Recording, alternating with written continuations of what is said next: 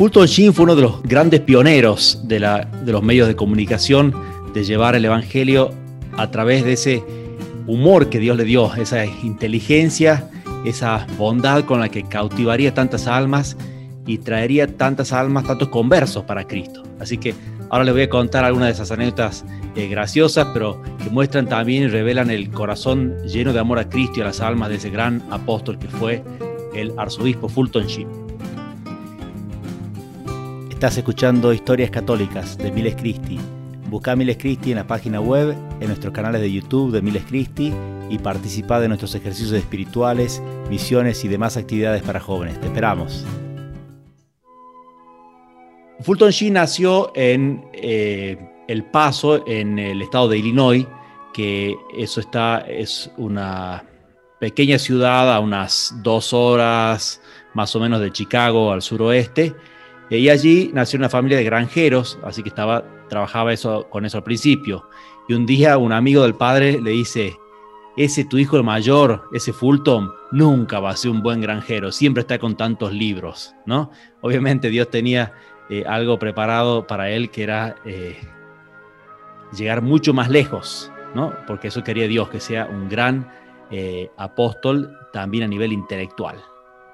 Y así fue un hombre muy querido, de una enorme bondad y humildad, siendo un gran teólogo él, y escritor tan brillante, un gran comunicador, como decíamos. Fue doctor en filosofía, doctor en teología, doctor en derecho. Fue arzobispo auxiliar de Nueva York y después sería de Rochester. Em, es increíble y a pesar de todo eso se mantuvo una gran humildad que, que hacía que también la gente lo quiera mucho. Una vez en una entrevista en la televisión que le hacían, eh, le empiezan a preguntar un poco sobre él. Él no hablaba casi sobre, sobre sí mismo. Em, pero bueno, le, preguntan un poco más y le dice, bueno, este, cuéntenos un poco de su vida, eh, dónde vive, quién le cocina, qué come. Este, entonces dice, no, en realidad vivo, hago este trabajo, pero estoy un departamentito y me cocino yo. Me cocino, no, unos huevos revueltos, dice. Bueno, pero ¿qué comida le gusta? Dice, bueno, me gustan los chocolates. Dice, nunca digan una cosa así en televisión. Dice, a los pocos días le llegaron un montón de cajas de chocolate de todo el mundo que le enviaba y cartas invitándolo a comer aquí y allá a todos lados, ¿no? Era así tan, tan popular y tan querido. Em, él eh, empieza a tener esa eh, llamado de Dios desde muy niño, siendo acólito. Y él cuenta una, historia muy interesante, hablando sobre la, importancia de, de, que el sacerdote sea bueno con los demás, que sea amable. ¿no? Entonces dice, cuenta un hecho real, dice, eh, esta historia sucedió en dos lugares, más o menos en las mismas épocas, eh, a dos niños que ayudaban misa en distintos países, ¿no? Son dos historias muy parecidas, pero distintas. Eh, dice, a los dos les pasó lo mismo, lo, iban llevando al altar las vinajeras, que es donde se lleva el agua y el vino, y de repente, ¡pum!, se le cae la mano y revientan contra el mármol del piso haciendo un ruidaje enorme en medio de la misa. Y dice, pero ahí las dos historias divergen. A uno de los niños, eh, terminada la misa, el sacerdote lo, regañó, lo, retó por haber roto eso, le dice, presta atención, así nunca podés ayudar bien. Y entonces ese niño después guardaría un gran rencor hacia la iglesia. El segundo niño, en cambio, llega de vuelta a la sacristía al final de la misa y el obispo que estaba celebrando le dice, bueno, ya vas a aprender, esa cosa le pasa a cualquiera, no pasa nada, seguí ayudando y ya ves que vas mejorando cada vez. Y así dice, el primer niño, el que fue regañado y guardó rencor, llegó a ser Tito, que fue un dictador comunista anticatólico de Yugoslavia, con mucho odio a la iglesia. Dice, el segundo niño, el que fue eh, alentado por el sacerdote, dice, soy yo. Eh, esa es la historia de él, ¿no? Es más, eh, él no lo cuenta ahí, pero se sabe que el obispo que estaba celebrando le hizo una profecía. Era, él le dice, algún día estudiarás en Louvain, en Lovaina, que es una gran universidad. Llegó a ser un centro eh, cultural católico mundial. Se, y serás lo que soy, o sea, un obispo. Ya le sé directamente una, profecía de que, iba a ser un, gran estudioso y un obispo, ¿no? Un niño de ocho años. Y realmente eh, es lo que sucedió. La vocación eh, tiene también algunas pruebas, ¿no? Eh, primero, obviamente, de, los padres que, eran de una familia muy católica, pero bueno, siempre es un, golpe, ¿no? El entregar un hijo a Dios. esto de paso se lo dedico justo a una familia que hoy mismo entregó una hija a Dios en un convento, unos grandes amigos míos. Así que una alegría también. Y es un, es un regalo que hacen los padres a, Dios, ¿no? De lo, que uno más quiere, los hijos. pero también tuvo otro tipo de pruebas eh, que es la siguiente. Estaba hablando con su director espiritual, ya iban viendo el tema de la vocación, eh, o sea, él ya veía que Dios lo iba llamando, pero acá viene una tentación, que es la de una beca. Recibe una beca para ir a estudiar a otra universidad, o sea, algo no relacionado al sacerdocio, eh, que cubría todos los gastos. Entonces, una gran tentación, él dice, bueno, padre, yo no podría nunca pagar esos estudios y de repente me están dando todo esto gratis. ¿Y qué hace eh, este sacerdote? Una cosa que no sé si yo me animaría a hacer, pero rompe la carta de la beca adelante de él y le dice, Fulton, confía en Dios.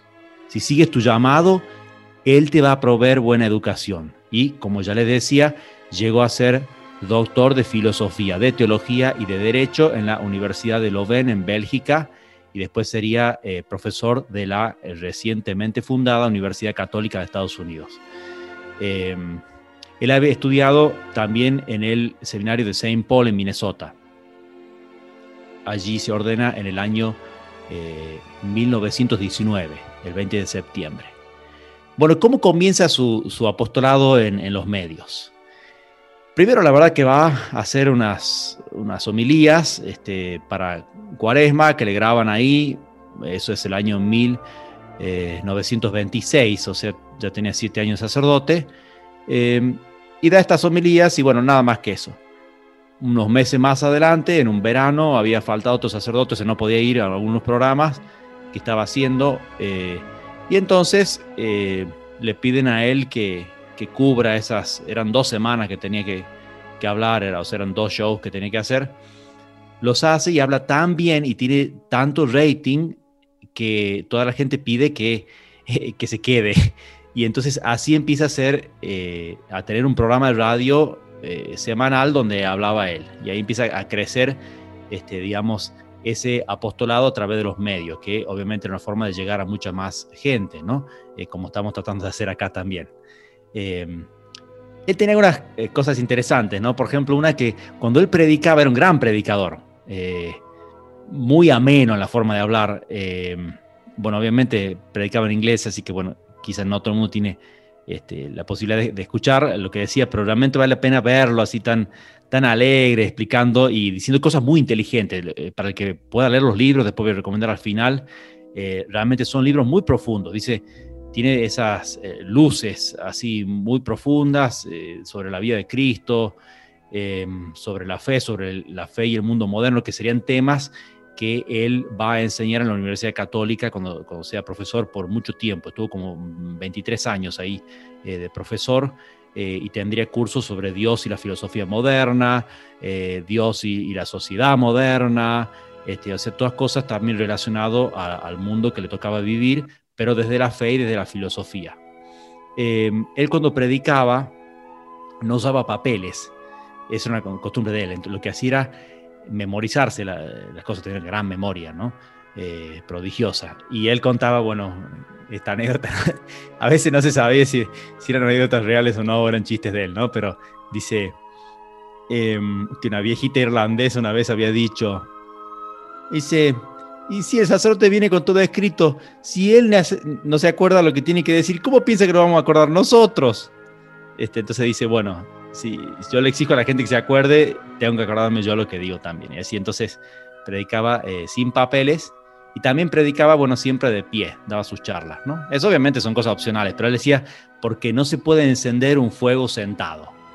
Entonces él quería eso, encender fuego, ¿no? Entonces le ponía mucha fuerza a la predicación. Eh, una vez iba en Nueva York, eh, donde fue arzobispo auxiliar, eh, en un taxi, iba yendo al, Carnegie Hall donde iba a dar una charla y el taxista le saca tema, entonces le dice, dice, ay, tiene, ¿a dónde va? Dice, a, Carnegie Hall. ah, está la conferencia de ese, del arzobispo Fulton Sheen ahí, ¿no? Eh, sí, sí, le dice, obviamente no lo, había, reconocido. le dice, ¿y tiene boleto? Porque mire que si no tiene boleto se va a quedar parado, ¿eh? Y entonces Fulton Sheen con esa chispa que tenía le contesta, uff, siempre estoy parado en las charlas de ese hombre. bueno, obviamente, daba todas las, conferencias de parado. Em, empieza también eh, un gran paso eh, que es el de la televisión. Esto es el año 1940, así ya había televisión, eh, donde celebra misa y filman esa misa y es la primera misa que se filmó, que se, que se pasó en directo, digamos. Este, eso es 24 de marzo de 1940. era para un grupo de hombres que la había pedido y ahí eh, predica sobre el simbolismo espiritual de la televisión.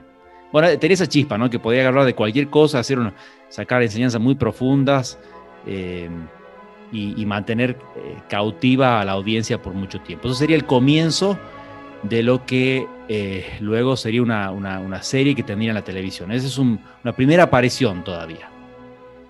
Cuenta también algunas de esas cosa graciosa que siempre iba mezclando en, sus homilías y sus charlas, que en una ocasión va a dar una conferencia porque empieza a viajar por todos Estados, todos Estados Unidos este, y, bueno, parte por la, fama que le daba la, eh, televisión, ¿no?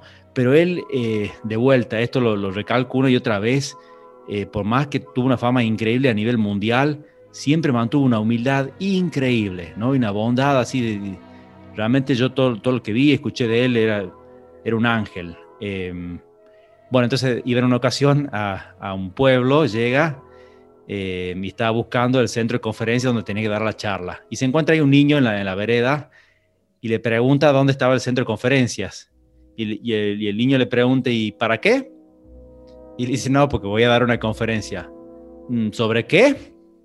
Y entonces él piensa, dice, bueno, el título es medio difícil de explicarle al niño. Dice, bueno, es sobre, sobre cómo llegar al cielo. Y el niño dice, ¿sobre cómo llegar al cielo? Si ni siquiera sabe cómo llegar al centro de conferencias.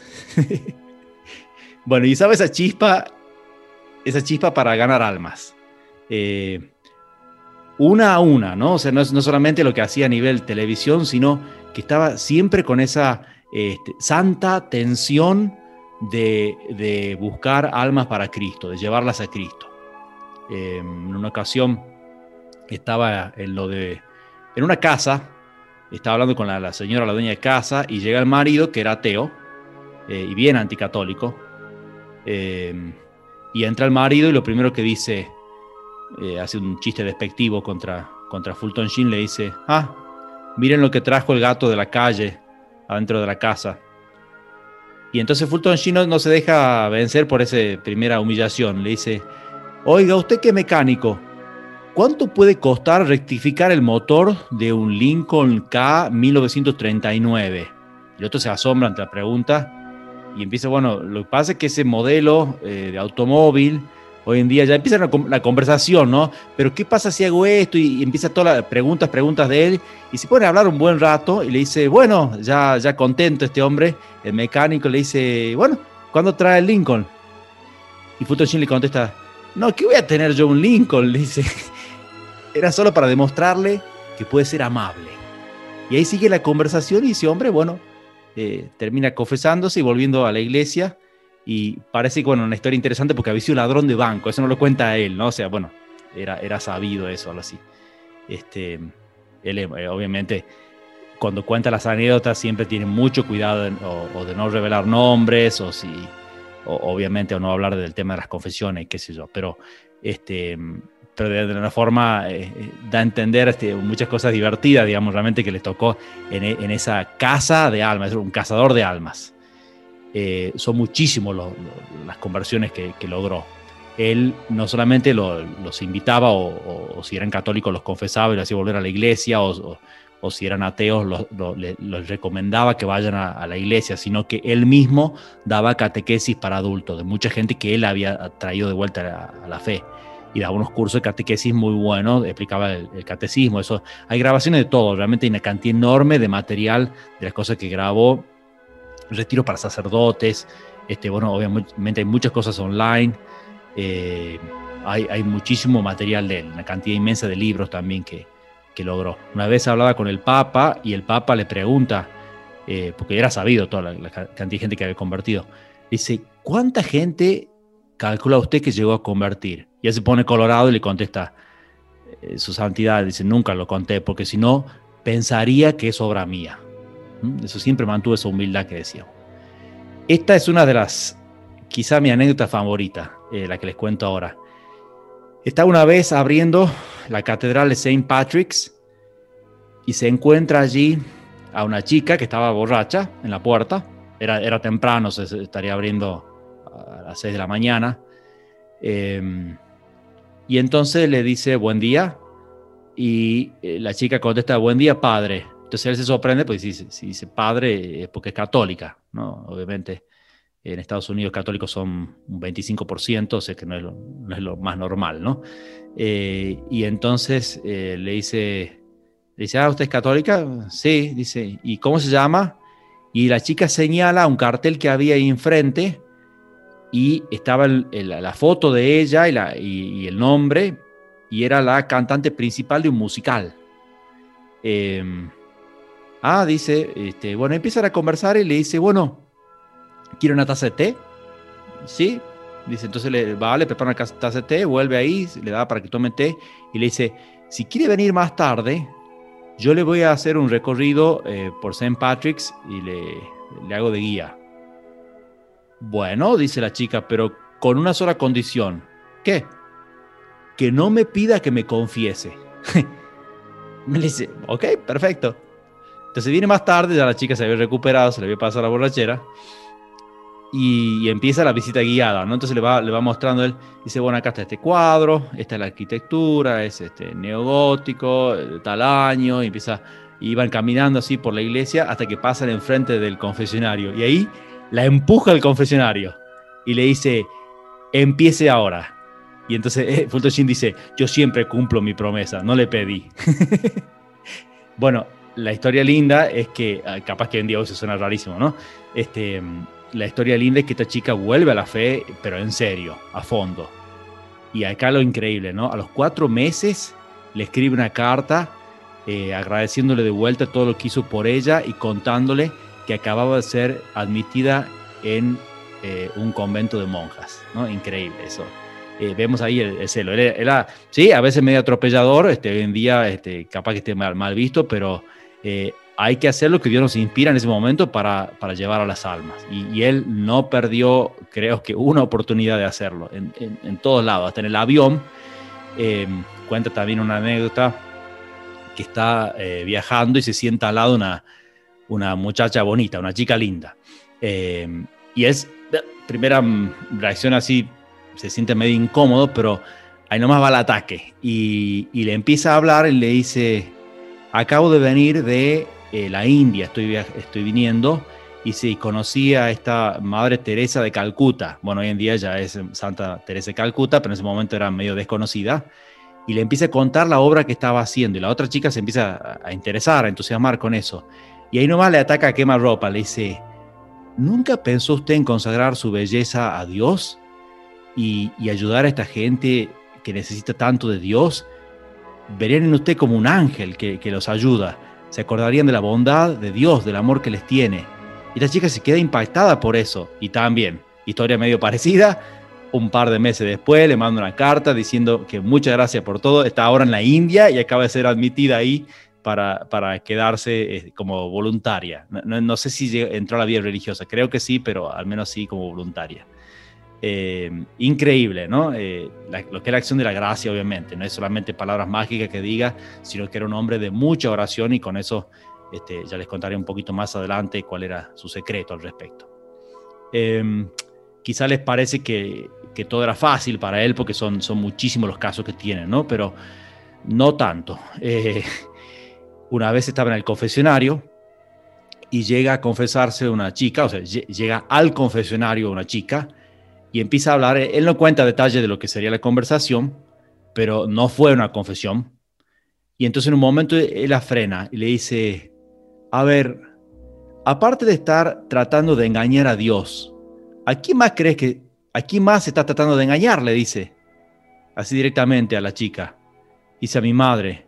y le pregunta directamente, dice, ¿vos sos prostituta? Sí, le dice.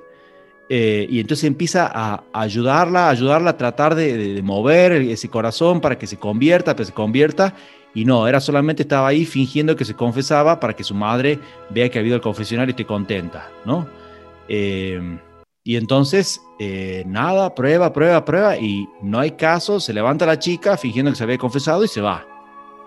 Y él queda ahí muy apenado, entonces empieza a pedirle a cada uno de los siguientes penitente, o sea, cada uno de los que se va a confesar, les pide por favor, dice, ¿usted podría rezar un rosario por un alma que necesita mucho? Y dice que, bueno, excepto uno, eh, todos los muchísimos siguientes penitentes que tuvo, este, las siguientes horas, eh, todos dijeron que sí, que lo iban a hacer. Termina eh, a la tarde ahí de confesar y nada. Entonces ahí va, ahí va el heroísmo de oración que tenía, ¿no? Un hombre de mucha oración, se va ahí enfrente al Santísimo, al Sagrario, saca su rosario, se pone ahí arrodillado sobre el mármol y empieza a rezar un rosario tras de otro, y pidiendo y pidiendo y pidiendo durante horas, se pasa. Llega la medianoche, pasa la medianoche y seguía todavía ahí arrodillado, todavía queda una luz prendida ahí en la iglesia y, la puerta abierta. Y de repente empieza y siente unos tacos de, de zapato de mujer y estaba ahí la chica llorando arrepentida, pidiendo confesión. Volvió a la fe, volvió a la gracia.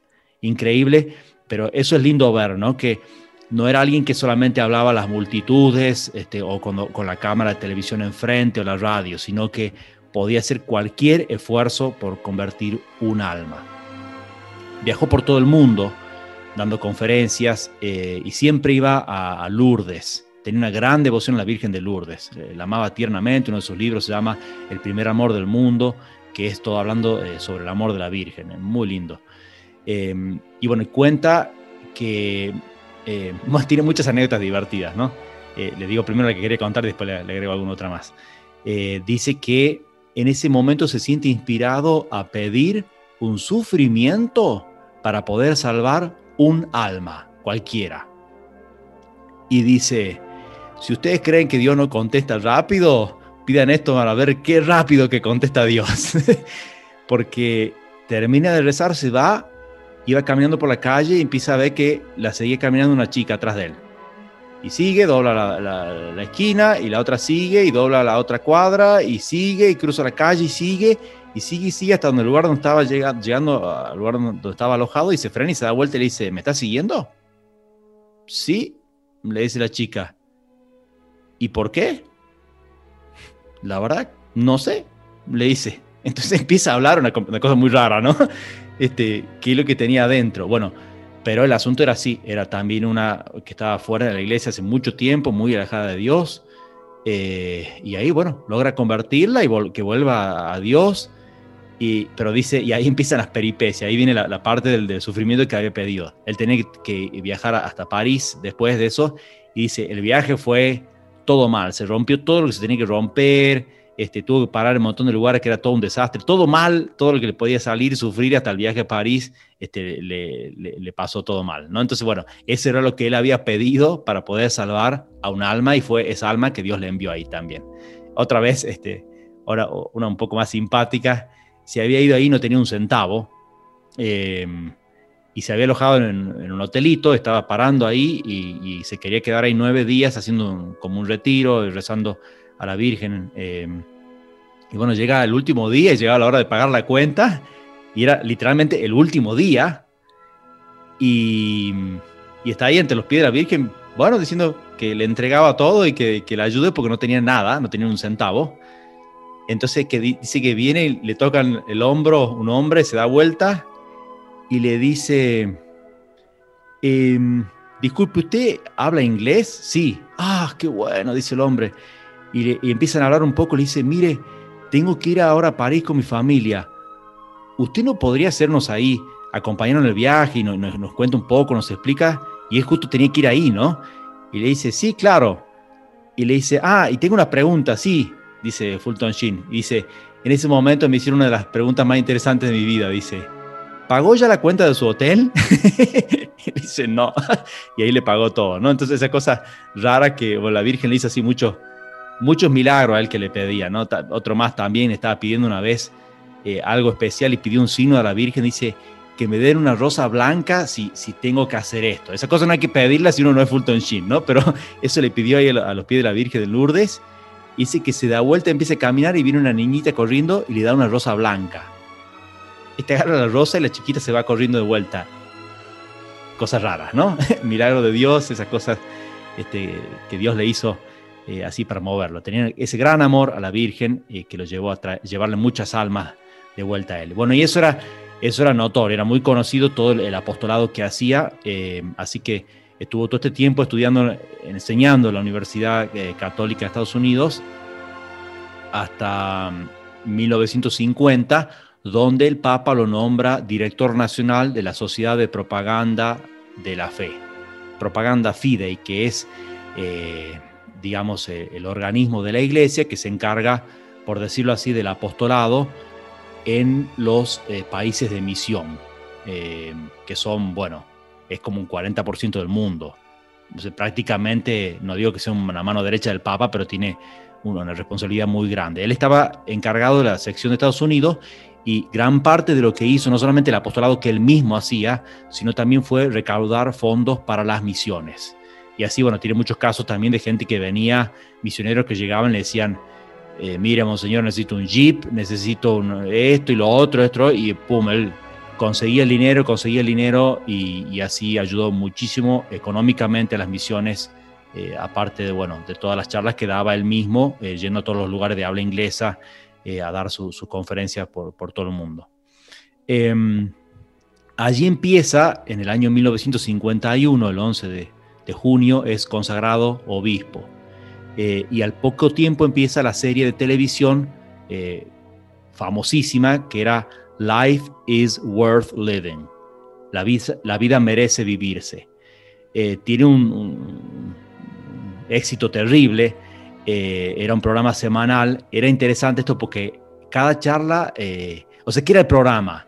Era él hablando 27 minutos y medio siempre era lo mismo, porque empezaron, los comerciales después, eh, y era él vestido de obispo, con capa y con un pizarrón atrás, eh, que él escribía, algo ahí en, el pizarrón escribía, y después se, movía, la cámara lo seguía él, volvía y ya estaba borrado. Él, hace siempre el chiste que, que, había un angelito que lo borraba, ¿no? Obviamente se lo borraba alguno por ahí. Pero una vez la revista Times, eh, que, hace un artículo sobre él, eh, él, sale ahí en la, tapa de la revista Times, em, le, lo van a espiar porque era así que siempre terminaba 27 minutos y medio, pero con un gran final. Siempre era eh, fuerte, un gran final, y como dicen allá, em, que, que, era algo, o una poesía dicha en memoria, o algo así muy bueno, ¿no? Eran finales grandiosos. Entonces, bueno, lo, van a, espiar un poco cómo hacía. Entonces, él mismo cuenta un poco, no era tanto un secreto. Eh, en primer lugar, él leía mucho, muchísimo, muchísimo, y preparaba así su charla leyendo mucho, y, después la decía en francés.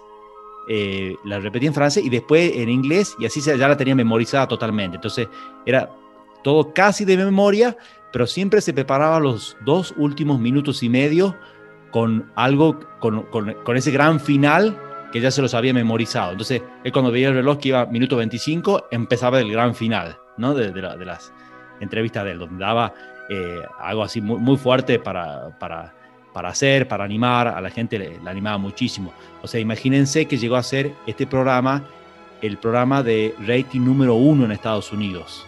Tenía 30 millones de televidentes eh, cada semana.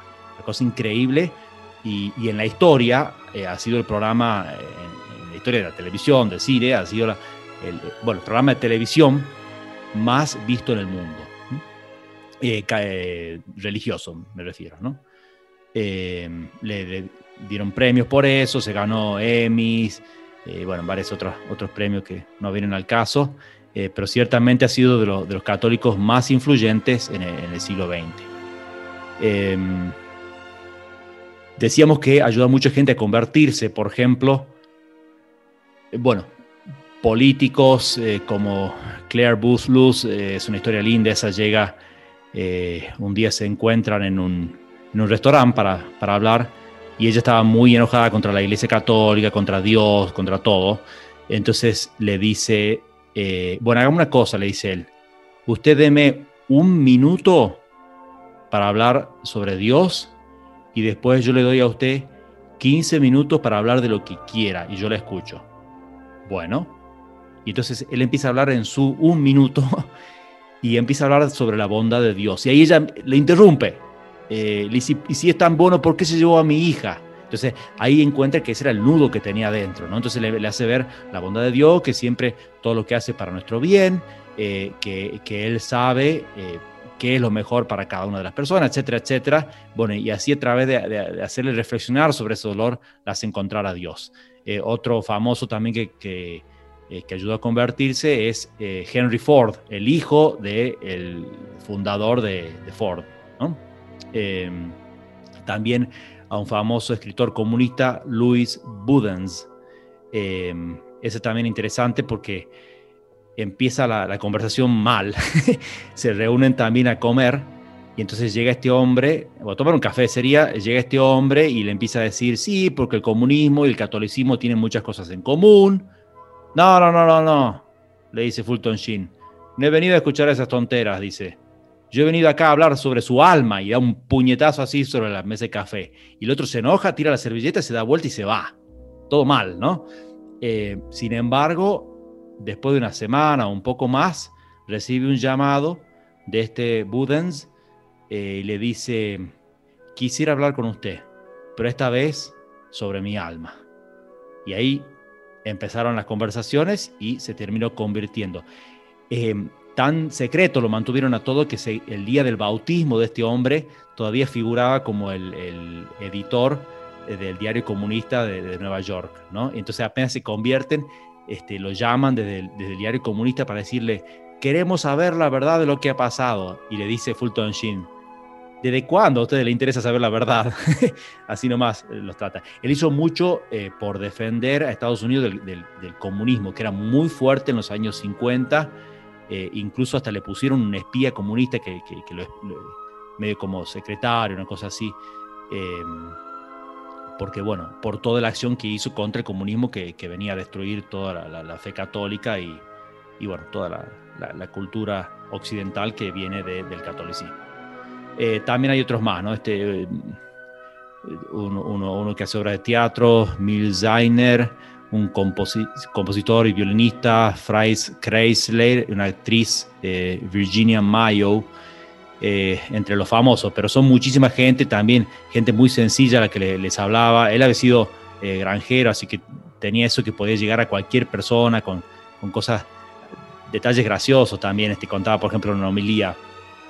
Em, dice que, que explica, dice, en la homilía estaba explicando cómo la gracia actúa sobre las distintas almas y dice, sí, por ejemplo, eh, las almas son como las flores, dice, los, geranios eh, necesitan sol eh, y las bluebells, sería campanas azules, necesitan sombra.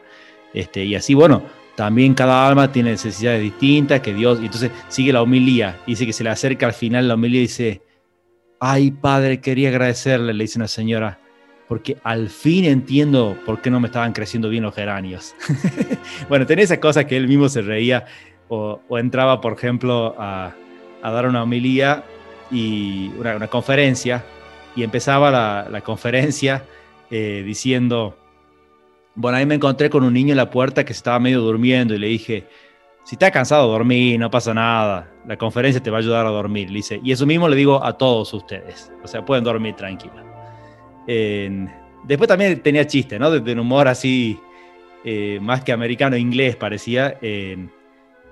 a veces si le predicaba a niños, por ejemplo, contaba, eh, les habla de la confesión, entonces dice, bueno, vienen varios niños a confesarse y el primero llega y le dice, padre, eh, tiré cacahuates a maní, al lago.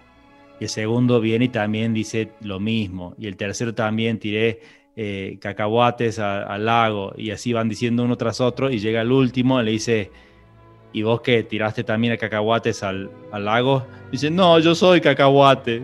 bueno, eso es chiste que contaba él.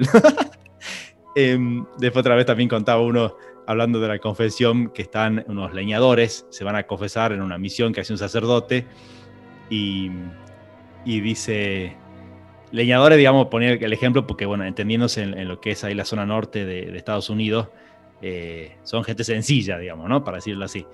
Y, entonces viene el primero, el más valiente de los, leñadores, viene primero a confesarse y dice, bueno, padre, yo yo hice todos los pecados, yo quebré todos los mandamientos.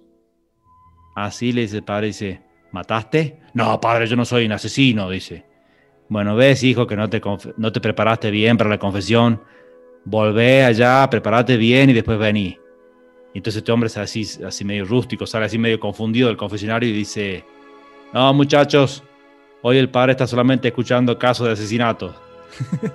bueno, eso hacía para ponerle un poco de humor y después hablaba eh, sobre la misericordia de Dios en, el confesionario. Em, escribió muchísimos libros. Yo creo que su obra maestra em, es La vida de Cristo, que él escribe. Es un libro grande, eh, son reflexiones sobre la vida de Cristo, va poniendo pedazos del Evangelio, eh, va haciendo reflexiones, la, verdad, muy, muy profundas. Es un libro no solamente para leerlo, sino para meditarlo se saca muchísimo de allí. Realmente recomiendo, si algo quieren leer de él, diría vayan a ese libro, a la vida de Cristo. Pero tiene muchísimos otros. Es un libro grande, tiene otros más pequeños. Eh, muchas son colecciones de los mismos programas, de las cosas que hablaban los programas, pues estaban muy bien preparados. Realmente era algo, eh, no era así improvisado en absoluto lo que, lo que decía él. Eh, o son colecciones de los programas de radio, de homilías, son muchas colecciones de cosas que, él eh, dijo, o sea, es un lenguaje hablado, por eso también es fácil de, entenderlo, es, fácil de, que llegue el mensaje, ¿no? Porque quiere eso, llegar a todo el mundo, pero a la vez aportando eso, de reflexiones muy profundas, pero de hecho, dichas de un modo fácil de, entender. esa es la, la grandiosidad que de, mezclar esas dos cosas, ¿no? La, la, gran inteligencia y, perspicacia teológica que tiene, pero por otro lado la, forma fácil de comunicar y hacer llegar a todo el mundo. Piensen que eh, hasta los mismos protestantes lo adoraban. Eh, y bueno, por eso tuvo tantas conversiones también. ¿Y qué imagen dejó de la Iglesia Católica?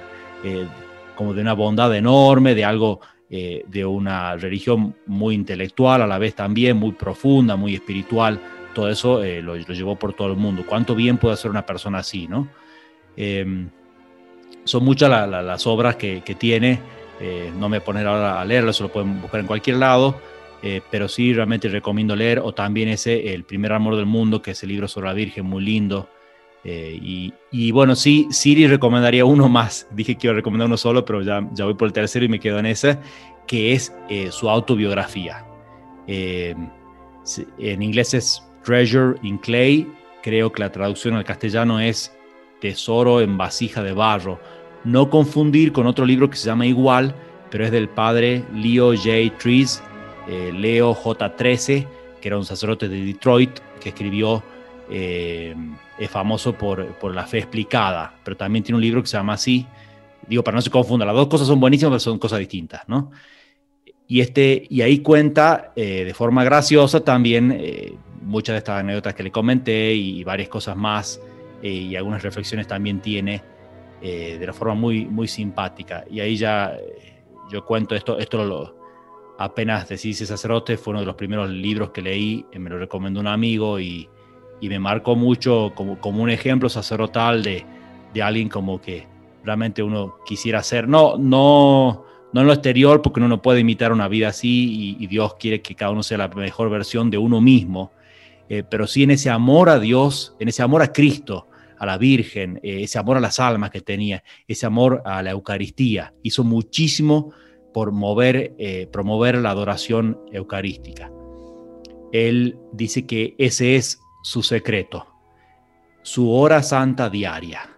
Él hizo una resolución que la mantuvo hasta la muerte, eso fue antes de ordenarse sacerdote, que todos los días de su vida iba a ser una hora santa diaria. Entonces, si pasó una hora de adoración, ante el Santísimo rezando. Y eso es lo que le dio fuerza para todo. Así que si algo, una sola cosa no, nos queda hace de esto, es ese deseo de estar con el Señor en, el sagrario. Eh, y si no podemos ir a una iglesia, al menos hacerlo desde nuestro casa acompañando a algún sagrario desde el corazón, pero pasar ese tiempo de, oración. Quizá no podemos empezar con una hora, 15 eh, minutos, 10, lo que uno pueda darle a Dios, Dios está contento con eso, eh, pero, pero cuánto bien, eh, cuánto fruto espiritual produciría en nuestras almas y en tantos otros que Dios pone cerca nuestro si pasásemos más tiempo ante el Santísimo Sacramento. y le preguntan, y ya con esto termino, sobre cuál fue su inspiración. Su secreto fue la hora santa diaria, pero cuál fue su inspiración, le preguntan una vez. ¿Fue algún papa, obispo, cardenal, eh, algún sacerdote, o sea, algo, alguno que hizo lo que usted hizo antes, o misionero? No, no, dice, no, no, mi inspiración fue una niñita, una, chiquita china. Y entonces cuenta la historia. Los comunistas habían entrado eh, en una iglesia, habían roto todo, eh, vandalizado toda la iglesia, abierto el, tabernáculo, el sagrario, y sacaron de allí eh, un copón con hostias, tiraron las hostias al piso, se llevaron el copón y quedaron allí tiradas las, hostias. El sacerdote, el párroco, estaba eh, encarcelado, encerrado en la casa parroquial.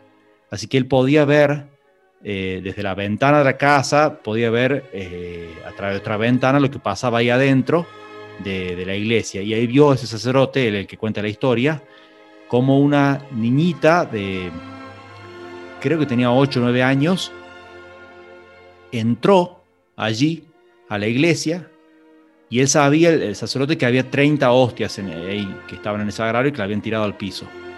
Y ve cómo esa niñita se arrodilla ante la, Eucaristía y con la lengua, para no tocar la Sagrada Eucaristía, eh, consume una de las hostias consagradas.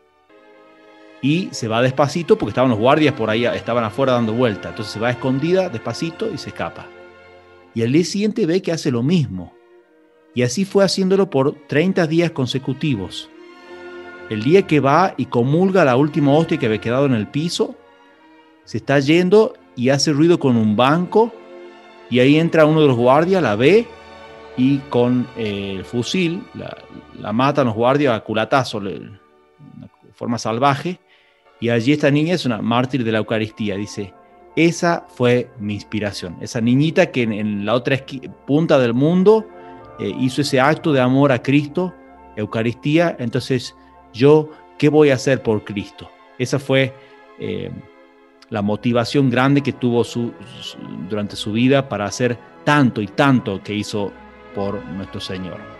Eh, ahora es venerable Fulton Sheen, así que pueden rezarle, eh, pedirle. Yo tenía su estampa en mi escritorio mucho tiempo, todo el tiempo que estuve eh, allá en Estados Unidos, y sigo teniéndola y, alguna pequeña reliquia, y, y está pronto a ser beatificado. la verdad ya hay un milagro, está todo aprobado. Eh, esta parte un poquito más penosa, pero eh, está detenido eso porque hay todavía una disputa entre, la, entre Peoria, que es donde la diócesis a la que pertenecía, o sea, eh, y también Nueva York, por dónde va a quedar su cuerpo. tuve la gracia de estar ahí donde estaba en Nueva York, en, en St. Patrick's, en la catedral, enterrado. En el momento que pasé todavía no habían, era realmente un nicho más entre tantos otros arzobispos eh, titulares y auxiliares que están enterrados ahí, no había nada, nada especial. Eh, pero eh, es una luz puesta sobre el Selemín para, para iluminar a tantas almas. bueno, son muchas las anécdotas, me perdonan decir la última. conocí una religiosa que lo había conocido a él y me cuenta esta historia, lo tenía eso escrito en una carta que la, guardaba como un tesoro, como una reliquia. Y me dice, sí, yo conocí a Fulton Sheen, él era un estudiante que estaba parando en, la casa de mi familia, yo era una pequeña niñita en ese momento, eh, pero bueno, siempre me guardo ese cariño, dice, y, un día ella ya eh, siendo más grande, siendo ya religiosa, esta, hermana que me contaba la anécdota, eh, estaba con una crisis en su vocación. Eh, en un momento estaba pensando dejar la vida consagrada, dejarlo todo, irse, estaba muy desanimada. Eh, y no sé cómo fue que contactó a Fulton Sheen y él la llamó llamó por teléfono al convento y, cuenta la anécdota diciendo que vino una de las hermanas y le dice, hermana, hermana, ahí hay un hombre que lo llama y está fingiendo la, voz de Fulton Sheen y dice que es eh, tío Fulti. Entonces ella se mata de risa porque esa era, era la forma que él siempre se presentaba cuando, hablaba con la familia de, de, ella, ¿no? Tío Fulti. Entonces se ríe la hermana y va y habla con él y le levanta el ánimo y le manda esta carta donde le dice a esta monja que estaba muy tentada con su vocación, le dice, usted ha sido hecha luz para el mundo y no se puede esconder la luz debajo del Selemi, no se puede esconder esa luz que Dios ha, hecho para dar luz a tanta otra gente. Pero le dice, la decisión es suya. ¿Qué va a hacer? Y bueno, le puso, le puso ahí el... Eh, era más larga la carta, decía más cosas, ¿no? Pero bueno, la, animó eh, con eso eh, a dar esa luz a través de su consagración a tantas almas. Y son tantas, tantas las almas que ha animado Fulton Sheen con esa alegría de tener a Cristo dentro, de servirlo, que nos deje ese sabor y ese deseo de llevar tantas almas a Dios. Estás escuchando Historias Católicas de Miles Christi. Busca Miles Christi en la página web, en nuestros canales de YouTube de Miles Christi y participa de nuestros ejercicios espirituales, misiones y demás actividades para jóvenes. Te esperamos.